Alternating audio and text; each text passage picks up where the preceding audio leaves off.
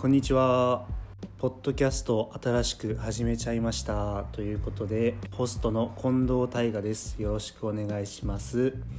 まああの初回なんでお手柔らかに聞いていただければいいかなと思うんですけれど、このポッドキャストをまあやろうと思ったきっかけといいますか、あの普段職場でまあ無駄話をよくしていて。その無駄話がこのままだと本当に無駄になってしまうなと思ったというところでせめて録音しようぜって思ってポッドキャストを始めさせていただきました、えー早速ゲストをお招きしております浅利直人くんですこんにちはこんにちは。よろしくお願いします。よろしくお願いします。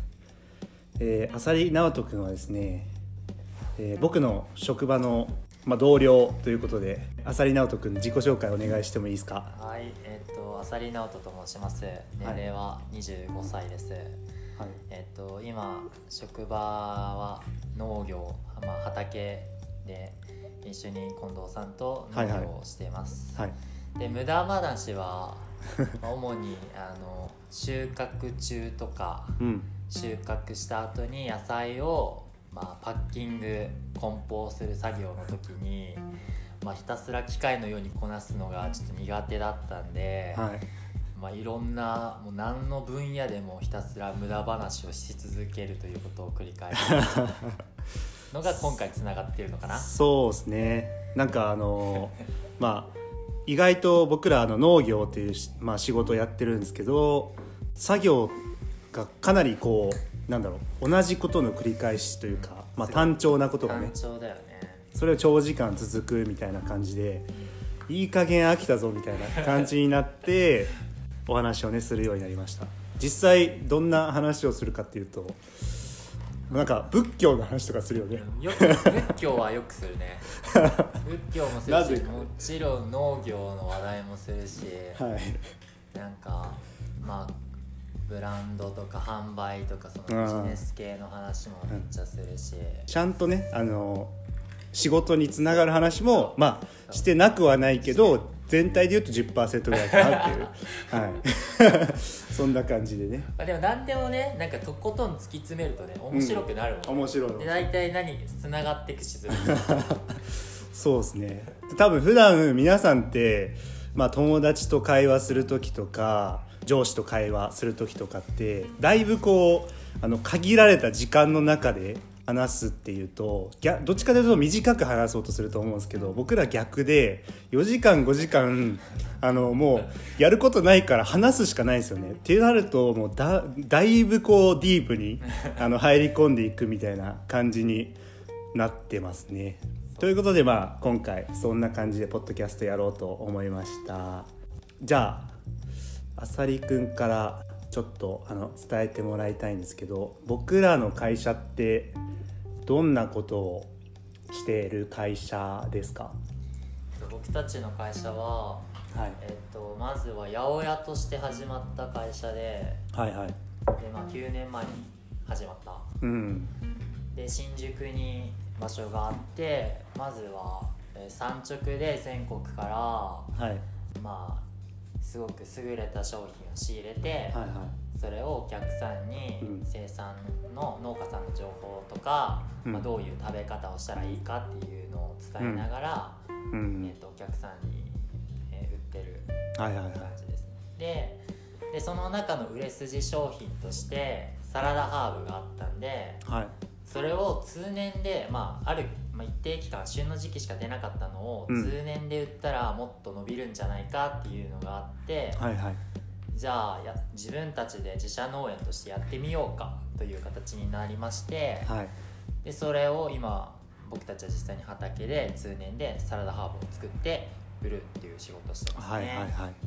えっと僕ら神楽坂野菜計画っていう八百屋さんが、えっと、新宿の神楽坂にあるんですけれどまあ今あさりくんが話してくれた通りまあいわゆるネオ八百屋というんですかね。あの今流行りの言葉で言うと。あのかなり新しい形の八百屋になってます。えっとまず扱ってる商品がめちゃめちゃこだわった野菜、まあ、他の八百屋さんがめっちゃこだわってないっていうわけではないんですけれど僕らの野菜はだいぶねこだわってるよね。でその八百屋がまさかのあの自分たちで野菜作っちゃおうぜって言って始めた、まあ、農場で僕らは働いてます。で今あさりくんが紹介してくれた通りサラダハーブっていうのを作ってるんですけど具体的にどんな野菜ですか？ケール。ケール。はい。ルッコラ。はい。わさび菜。はい。からし菜。はい。がまあメインかな。はいあの皆さん馴染みあんまないと思うんですけれどマイナーなねイタリアン野菜とか、まあ、あとルッコラわさび菜からし菜まあサラダでこう食べれるようなものをあの作ってます。はい。大体えーギザギザしてるよね。大体ねあのギザギザが多ければ多いほど売れるみたいなね。そんな商品だよね。あのもももしよければあの聞いてくださってる方いればあの買いに行っていただければ いいかなと、はい、思います。で僕らは栽培方法として無農薬無化学肥料の栽培にこだわってます。でまあ本当はこう言っちゃいけないんですけれど、まあ、いわゆる有機栽培みたいな感じになってます。でも皆さんあの多分有機栽培って言われてもあんまりこうなんだろう具体的にどんなものっていうのはちょっとわからない方多いんじゃないかなと思って、まあ、ちょっとあさりくんに 軽く紹介していただけたらなって思うんですけどどうですか？有機栽培とは 科学的に合成されためっちゃあれ？あれ？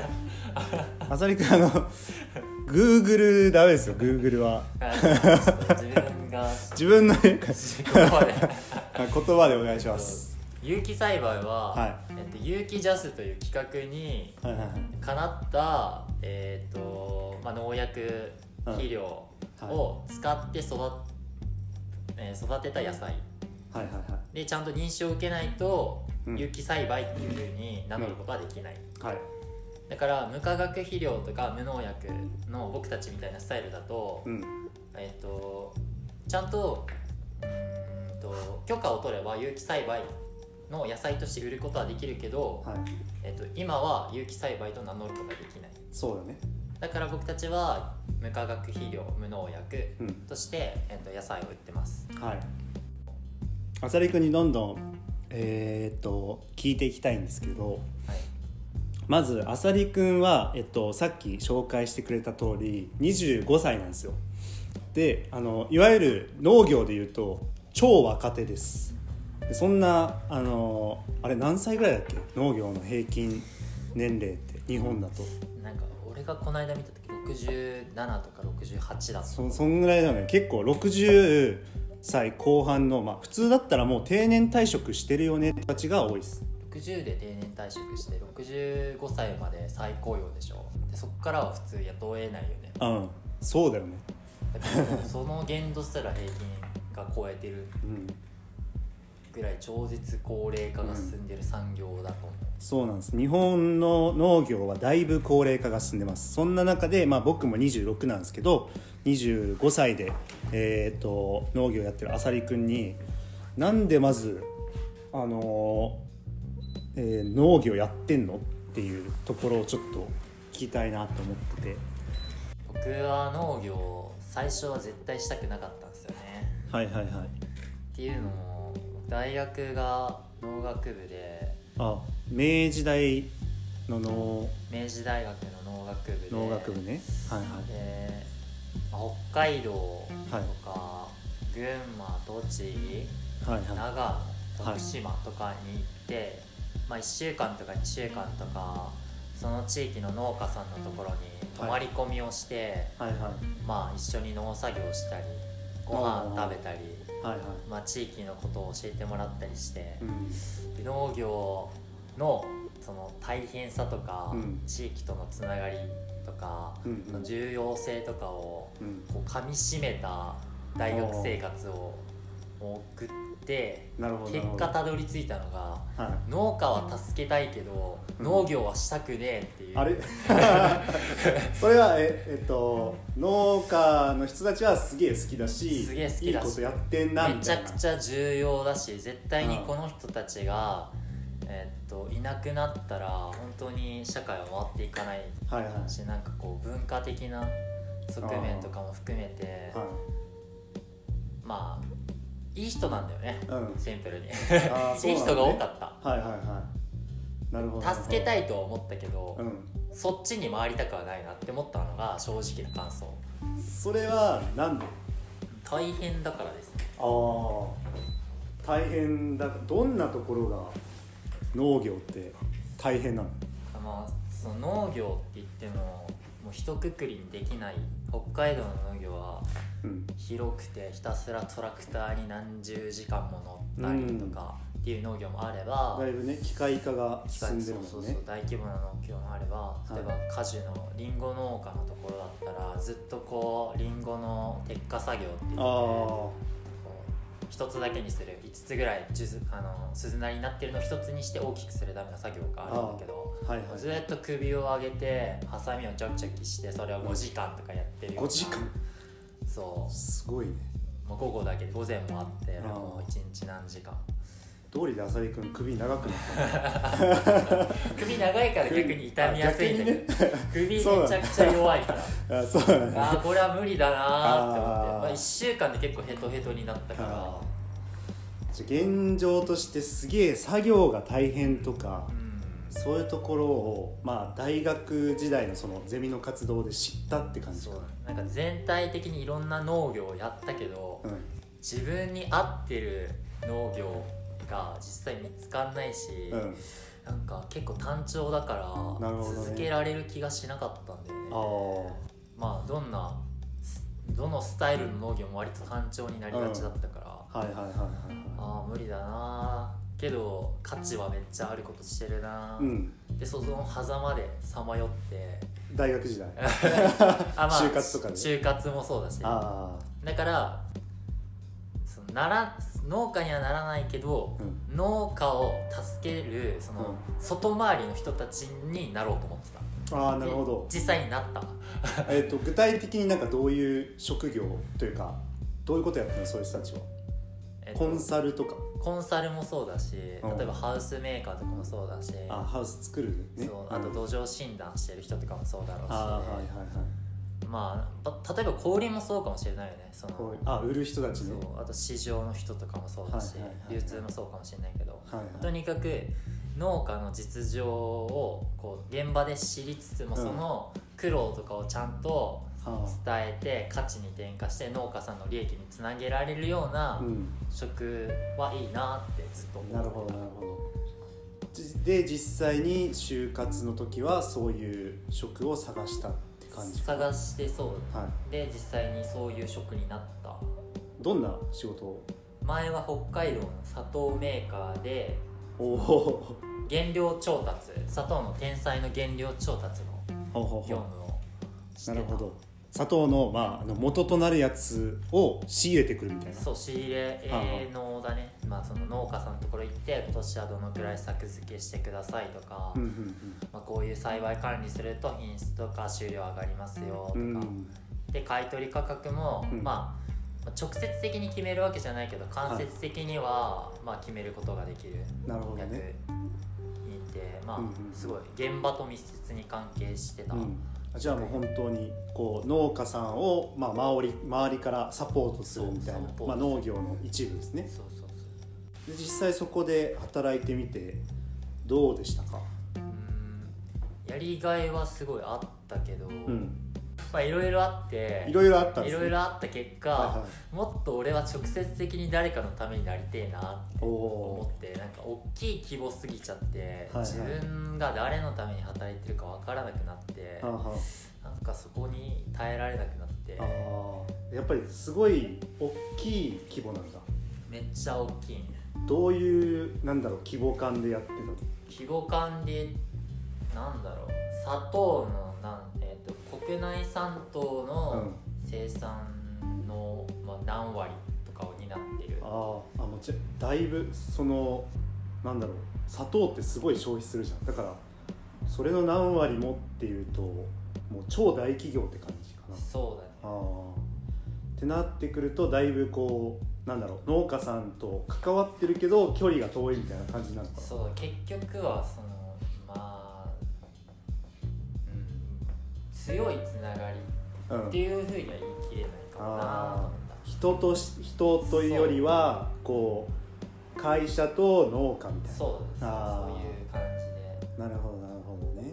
まあ、はで歯車の一つの感じあ 要は。悪く言うとねうんそうだねそうでそれをこう大きいことやってるのを自分のこうなんだろうやりがいに感じることができたら多分はいはいなんだけど、俺はなんか俺がいなくてもいいんじゃないか。なあと思ったから。あなるほどなるほど。合いが合わなかっはいはいはいそうだったんですね。なるほど。じゃあそこはえっとやめて。たはい。でえっと、まあ、実際にそのより自分がその農家と関わっていこうかなって思ったそうだうん、それでこの会社にう入った。と思うんですけどなんかあの僕は結構よくこの話聞くんですけどなんか紆余曲折あったみたいでそのこの会社に入る前もなんか一回ニートになったりとか。そこら辺もちょっと聞きたいなと思うんですけど辞めてすぐ就職したわけじゃないのねこの会社に。んそうだ4か月間ぐらい何もしてなくて。もちろんすぐにその北海道から東京に戻ってきて、うん。えっと、就活したけ転職活動したけど、はいはい。まあうまくいかなくて、はい。でまあ農業以外の可能性もすごい見てたし、はいはい。そっちに行ってたけど、うん。なんか全然農業と関係ない会社にうん。あの面接しに行って、いろいろ喋ってたら熱く語ってたの農業について熱く面接で語って落とされてう。ん農業やったらいいじゃんって言われて あそっかと思って気づかされてもう一回こっちに戻ってきて。なるほど。じゃああの面接をしてる間にその面接官からしたらこいつは農業やった方がいいって思われちゃったっていう。思われて。出てたんだ。でああやりたくねえけどまああー一回こっち方面来るかと思って。なるほどね。だいぶこうやりたくねえけどもうなんかやるしかない。まあなんか逃げることもできないねみたいな。逃げられなかった。多分自分の中でよくわかんないけど逃げられなくてなるほどなるほど。でなんかいろいろあってとりあえずはい。農家の元でアルバイトでもいいから、いはい。とりあえず実践積んだらうん。何か見えるんじゃないか。なるほど。と思って。はい。それでまあこの会社で働いてるってことで。なるほどなるほどね。いやー。ということであのーまあ若手農家といえども俺は農業やってやるぜみたいな感じで最初は最初からこう気合十分で入ってきたわけではなかったみたいな感じだよね。逃げられなかっ逃げられなかった。たなぜかわからない。すごいね。義務感があった。そうだね。もうねあの義務義務感ね。なるほど逆に近藤さんはなんで？俺は逆多分浅利君とすごく逆で俺はあのシンプルな考えの持ち主だからえっと、まあ、前職をまず辞めてで辞めてから何しようかって考えるタイプなのね。でまあいろいろこう浅利君みたいに、えっとまあ、ニートの期間も長くあってその中でまあいろいろ経験していく中でこう俺食べるの好きだなって思って食べると言ったらやっぱ農業作ってるし なんか野菜作りてえと思ったの。ねなるほどね。でなんか映画もその時「ザ・ビッグ・リトル・ファーム」だっけ？なんかそういう名前のあの映画がやっててそれの無料試写会に、まあ、まさかのあの当選して行ったんですけど、まあ、それであのめっちゃ感化されやすいからそれであもう農業やっちゃおうかなノリ 結構ノリでノリで。はい。あの始めました。な んで浅井君とだいぶ逆ですね。はい。まあ結構ねあの最近は若い農家さんも増えてるみたいなことも聞くんですけど、まあ、僕らはこんな感じで始めてます。実際、まあ、浅利君は明治大学の農学部かな？農学部だったかな？に行ってたということで、まあ、仲間もたくさんいたと思うんだけどで多分農業を一緒に学んでたと思うんだけど周りは実際どうだった？うんと学学科生何人いたかな？100人ぐらい多分100何人かいたけどはいはい。その農家の子供で後継ぎじゃないやつは農業をやってるやつ多分23人しか俺は知らない。だから農学部のやつ全員農業やんないと思った方あが。えいいー、じゃあ誰やってんの？って話になっちゃうよね。あそうなの。後継ぎは結構いるの？そうだね。もうやろうと思ってきてる人たちはやっぱりやってるね。なるほどなるやっぱ面白いのはほどうん。こうやろうと思って入ってきてる人たちうん。の家は必ず儲かってる。おおえ？儲かってないから儲けるために学校で学ぼうじゃなくて儲かってるから俺も学んでこのまま家を継ぎたい。っていうのが多いのかなっていう印象はいはいはいはい。じゃあそもそもその、えっと、都合と思ってる、まあ、お父さんとかおじいちゃんがやってるような農業はあのビジネスとしてめっちゃ成功して成て功してる人が多い。でそれでまあ新しいこう農業とかを学びながらあのよりね自分でビジネスやっていこうって思ってる志高いんだみんな高い。へえそうなんだね。農家が後継ぎやらない問題は多分儲けるかどうかでだいぶ話が変わってくると思ってる。あなるほど。もあそうだね。確かに。儲かってなかったら継ぎたくない。継ぎたくないもん そうだね。大変だし、大変な背中見たらやらないでしょ。あまあそれを何とかしてやろうとしてる人もいるだろうけど。ーはいはい、は少なくとも俺の周りにはいなかった。い、なるほどじゃあその浅利君みたいに、えっと、家が農業やってなくて農家の出身じゃない人が農業を始めるっていうのは多分レアケース23人ぐらいだと思うんだけどレアだねそれ以外の人たちはじゃあどこに就職したりするの？どこでも行っちゃうよ。どこでも行っちゃうんだ 普通なの？普通にどこでも行く。いわゆるじゃああのよくある、まあ、なんか普通に IT 系とかも行っちゃったりとかって感じか、へえすごい、まあ、食品メーカーとかああの食産業は多いけどあはいはいはい。でも普通に公務員とか、うん。うん、まあなななんか不動産の営業とかもいるし。あそうなんだ、ね、何でも。へえ全然じゃあ農業にあんまり関わりない仕事を選ぶ人も多いってことね、なるほどね。え実際じゃあ農その農学部では何を学ぶんですか？うん何を学ぶか。なんか例えばその農業の科学的な部分とかってあ。学んだりすると俺がいた学科は、うん。えっと、経済学農業経済について学ぶ学科だったから土とか栽培技術みたいなうん。ものは全く知らないし、なるほど逆になんか例えばめっちゃでかいのだと、まあ、TPP とかではい。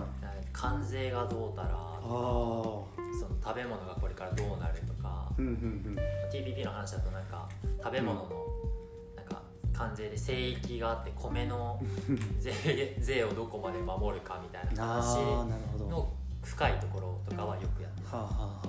じゃあどっちかというとまあこうミクロ的なところよりマクロが多いのかな。マクロ系だね、えー。いや実際あの僕らこう農業やってて思うのはあのそういう本とかってよくねこう農業の TPP の話とか税金の話とか大きな話って本でよく読むんですけど実際やってるとマジで何も感じない 何にもかんなんか感じないよね普段。まあいい流れの中で影響あるだろうけど、うん。まあでも感じたな話だと例えばコロナとか大きい流れだけど実際に俺たちも感じ、すごく強く感じてるから、はいはいはい。まあ、でも TPP とかいう話になってくるとねうん。全然実感ないよね。そうだね。まあす多分だいぶスケールが違う話になってくるのかな、あ、でもまあそういうことを学んでるからまあそうだね。別に農業をこう実際にやる作業する側に回るうまあなんか授業みたいのはあんまりないって感じだだからこそ俺はゼミ活動の時に、あはい。その現場知りてえなと思って、はいは現場にガンガン回れるゼミで農家のところに泊まってはいはい。まあなんか農業から逃れられない体になっちゃったんだよね。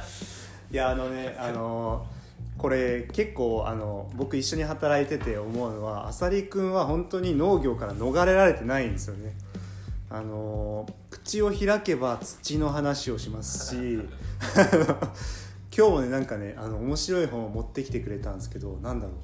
えっとタイトルが「脳の科学史」えっとイギリスだかのこうなんかあの農業の歴史みたいのをこう語ってくれてる本があっていくらだっけそれ？6000円以上。6000円以上ですよ皆さん。本で6000円以上買わなくないですか？でもこういうのを買ってこう読んじゃうような本当に農業から逃れられてない男あさりくんなんですけどまああのそのあさりくんからちょっとあの農業のリアルをちょっと聞きたいなと思って実際に農業やってて大変なところってどんなところですか？大変なところはやっぱり収穫は、まあ、僕たちのスタイルだと腰痛いし、うん。さっき話した通り単調な仕事をはいはいはい。繰り返さなければいけないし、そうだね。うん。僕らは、えっとまあ、あの農業を土でやってるんであの土に生えた、まあ、背の低い作物膝下ぐらいでね。全部その作物を、まあ、あの一枚一枚葉っぱをねこうハサミで切りながらそれを、まあ、1日40キロぐらい収穫したりうんしてるんですけど、まあ、それやるとねだいぶ体はきついですよね。バキバキになる。浅利君と僕はあの僕1 8 0センチで身長が。浅利君は何センチ？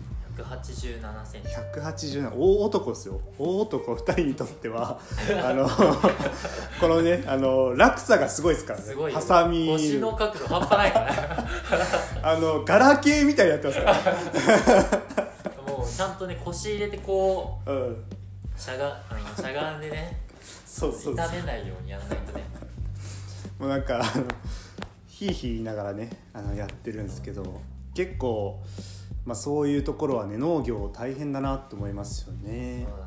いやそれこそねあの高齢化進んでて60代の人とかどうしてんのって僕は思ってるんですけど、実際なんかそういうこう農家さん訪れて高齢な人たちもそういう作業してた。うんまあでもそうだよね。規模が小さければ小さいほど、うん。まあ、人の体を使って作業が大きくなるから、うん高齢者の方はほとんど多分やってると思うんだよね小さい特に東京なんかほとんどそうじゃないかなあ。すごいね。どうすか皆さん。やりたいですかねそれでもって感じですね。あどうぞどうぞ。河合さんから連絡来たんだろ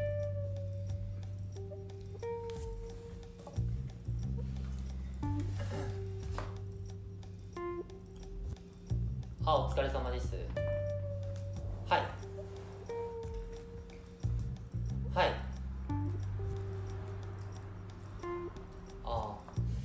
やー3月1日から売るってことですよね。なるほど。菜花もう出てない。んじゃないか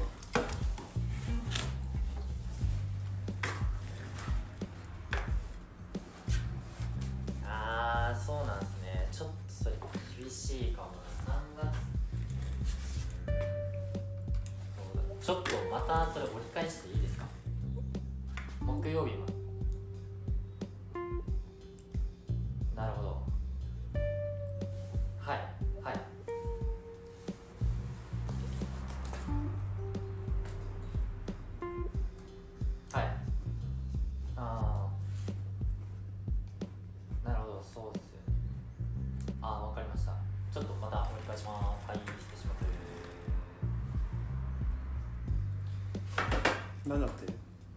ケールナバナの問題で、うん。3月の1日にあのケールのナバナうんを特集を出すからそれまでにあの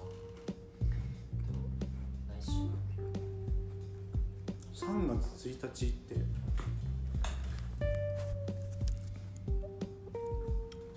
もうちょっとじゃん。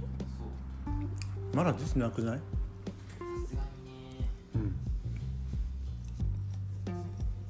中に、まあ、ビュンビュンビュンビュンってなるとは思うんだけどさ。うん25日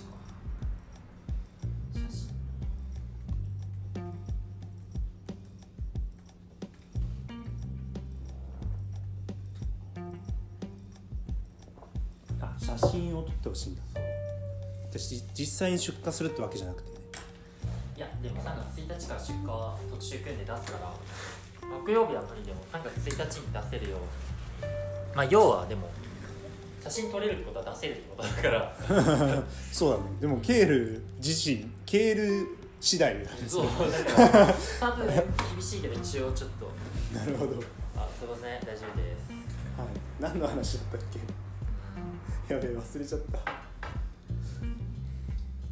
忘れたわ俺も。あまあじゃああのから身体的に大変とああじゃあまああの身体的にねあの体力的にちょっときついみたいなところは大変なところだと思うんですけどそれ以外だとどんなところが？それ以外だと？うん。個人的に基本的に楽しいからな。そうだ。ねあの逃れられてないとか言いつつねすげえ楽しそうだ。ねそうだよね。なんかとかうん。本当にその環境に合わせてやるべきことがうん。変わり続けるし、うん。うん、そこに対して何をすべきかを考え続けなきゃいけないから、うん。それはめっちゃ楽しいとああそのいわゆるお天道様次第みたいな思う、農業でよくあの言われると思うんですけどそこがまあ大変なところでもありでもそこがね逆にやりがいだったりするよね。うんうんうん、なんかこう決まった、えーやり方みたいのもうんうちの会社の場合は特にない自由にさせてもらえてるからはいは土作りとかもい。うんいろいろ学んで実際にその知識を生かしてうん。土作りしたりするのはうん。非常に面白い。面白いという。ああじゃあ浅利君あんまり体的にしんどい以外農業大変だなって思ってないの？思ってないね。ああすごいわ。まあまあまあそうだね。じゃあその浅利君が思うその農業の一番面白いなと思うのは浅利君的に農薬だからだと思うんだけど、うん。土作りうまくいくとうん。野菜は大体うまく育つうーんなるほど。無農薬じゃあその土作りっていうのは簡単に言うと何だろう土作りを簡単に？土作りいや多分あの聞いてる人はあのまずそもそも無農薬と土作りがこう結びつくみたいなところがないと思う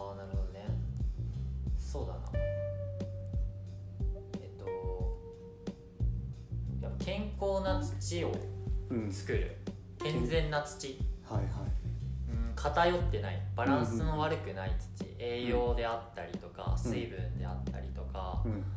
まあその空気がどのくらい入ってるかっていうか物理性っていうんです。け物理性がまあうん。偏ってないとか、うん。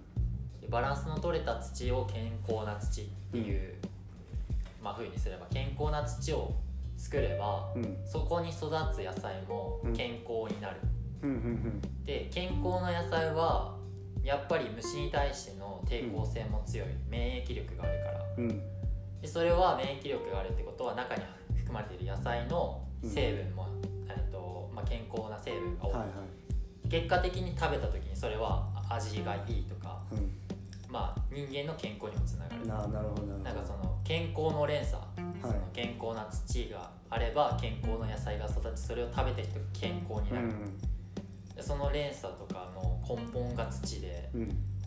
それをこう自分で作る作ったりまあなんだろう影響を与えることができるっていうのはうん。面白みの一つだと思う、うんうんうん。そうだね。あの僕らが育ててる作物まあいろいろあの世の中に作物あると思うんだけど、まあ、僕らはこれを知ってるっていうところでちょっと話させてもらうとそのえっ、と土作りがあってその後に種をまくじゃん。でその後にまああのお野菜がこう育ってくると。でそのこう3つのプロセスの中で僕らが多分一番力を入れてるって思ってるのは多分土作りの部分だね。でこの土作りっていうこう土が健康にあの存在してくれるっていうところがその後の2つのプロセスをあの良くしてくれるみたいな。円。滑に進むね。そうそうそうそうそう。だからまあ土作りはめっちゃ大事めっちゃ重要だね、うん。すごいよね。そなんか意外とあの俺はあの本当に農業に関わってこなかったから本当に1年前にこれ始めてから農業っていうのを知ったからあのその前の段階では俺マジで土とかあの関係ないと思ってた。でも多分みんなそう思ってると思うんだよ。うん。でも実は、まあ、農業は土がすごい大事ですよっていう、はい。土めっちゃ重要だね、うん、そうね。他なんか楽しいところはありますか？楽しいやっぱ観察力めっちゃ鍛えられるんじゃない？おおー。観察力どんな観察を？例えば土を知りたければそこに育ってる植物を見れば、はい。逆に土が分かるんだよね。おおなるほど。例えば生えてる雑草が全然違うんだよね。雑草を見てるってことですか？雑草を見れば土が分かるほうじゃあどんな雑草が生えてたらあこの土はいい土だみたいそうそうそうそう。なはあはあはあはやっぱ肥沃度が高い、まあ、栄養価の高くてバランスのいい土になってくればくるほど、うん。背高がひ低くてうん。柔らかい草が多くなってくるんだよね。なるほどなるほど。で逆に、まあ、痩せてる土とかだと稲科が多かったりとか、まあおひしばみひしばとかいう、うん。すごい強烈なうん。いわゆる雑草って感じのやつがなるほど多いんだよねそいつらはあのそういうなんだろういわゆるいい土じゃない土でも生えちゃうぜみたいな。そう。うんうんうんうんうん。なるほどなるほど。そういうことか。えっとちょっと待って。ね今俺何の話したっけ？いやわかんない。土作り農業観察ね。面白いところ、はい。観察、観察ね。うまあ観察大事ですよね。だから多分あれなんだろうね。そのえっとよく農業は10年20年やらないとこう一人前になれないよみたいあな話があるのはまあ、多分その20年やってやっとこうなんか観察できるようになってきたみたいな。やだねそれは。これねあの待ってらんないね。やだやだ。僕ら苦手なんですよこのあの10年20年あの修行するみたいな考え苦手だ嫌だねそれは。あひとっ飛びしなきゃいーけない。ひとっとり じゃああさりくんはその10年20年頑張んなきゃいけないみたいな修行しなきゃいけないのをこうひとっ飛びするためのこうなんかあの工夫みたいのはありますか？コツみたいの。自分で思う。コツまずは僕はめちゃくちゃはい。基礎を学ぶの重要だと思ってて、おー基礎。結局基礎がなってないと応用効かないから、い。まあ、本めっちゃ読むしああとできてる農家のところに行くのが一番早いんじゃね？と思ってるからーなるほどなるほど。すごいやっぱ今時の活躍してる農家さんって大体 Facebook とかインスタとかやってて、はしかもこうオープンにいろんな情報をうんうんうん。出してくれる人が多いから、直接メッセンジャーとかで Facebook で連絡取るとは快くぜひ来てくださいって言ってくれるんで、はあはあはもう僕は今のうちに若いうちにいろんな人に会って、あはい。たくさん技術をうん。まあ盗むじゃないけど、はいはい。まあ見て学んで っていうのをやって、うん。まあ、ひとっ飛びできるんじゃないかなっていうのをやってますね、なるほどなるほどあの僕すごいこれあの浅利君重要なことを言ってくれたんじゃないかなって思うんですけどあのその10年20年経ってたあの修行をしないとあの一人前になれなかった時代っていうのはおそらくあのもう終わってるんじゃないかなと思ってっていうのもこうインターネットが普及したりとか、まあ、その SNS の台頭によってあのいろんなところから知識をこう得られるんですよ。なんでその今あさりくんが言ってた通りあのうまくできてる農家さんに直接行ってそれを自分の目で確かめるってことは昔は多分あんまりできなかったんじゃないかなって思っててそれが今はもうなんかあの下手したらねあの海外とかに行って見ることもできますしあのさっきあさりくんが買った本なんかも本当に何だろう大学の本みたいのをあのオンラインで買えちゃったりして読めちゃうみたいなそんな時代なんで、まあ、そういうのをねうまく使ってこうなんか飛び越えるっていうのはすごいあの、まあ、いい考えなんじゃないかなって、はい、僕は思います。まあ、あの僕はねちょっとねあのあの他にねいろいろとね あのあの遊ぶこととか好きなんであんまりそこにあの時間を使えてないっていうのもあるんですけど、まあ、今後ねあのこうあさりくんとかにこう聞いて 僕もそこを飛び越えていきたいなって、はい、あさりくんを利用して思ってます。そうだね。い。いじゃないですか。はい、まあ、そんな感じでちょっと今日はあのあさり直人くんに来ていただいてあのぶっちゃけトークみたいな感じであの話させてもらいましたが、えっとまあ、今後もねちょっとあさりくんにこう今度はその土作りとかの面白さ的なところもあの聞いていきたいなと思ってるんで、はい。はい、そこはよろしくお願いいたします。一番面白いところだからね。一応あの皆さんあのあさりくん今ニヤニヤしてます、ね、はい。ということで本日は、えーご視聴いただきありがとうございました。また次回お会いしましょう。バイバーイ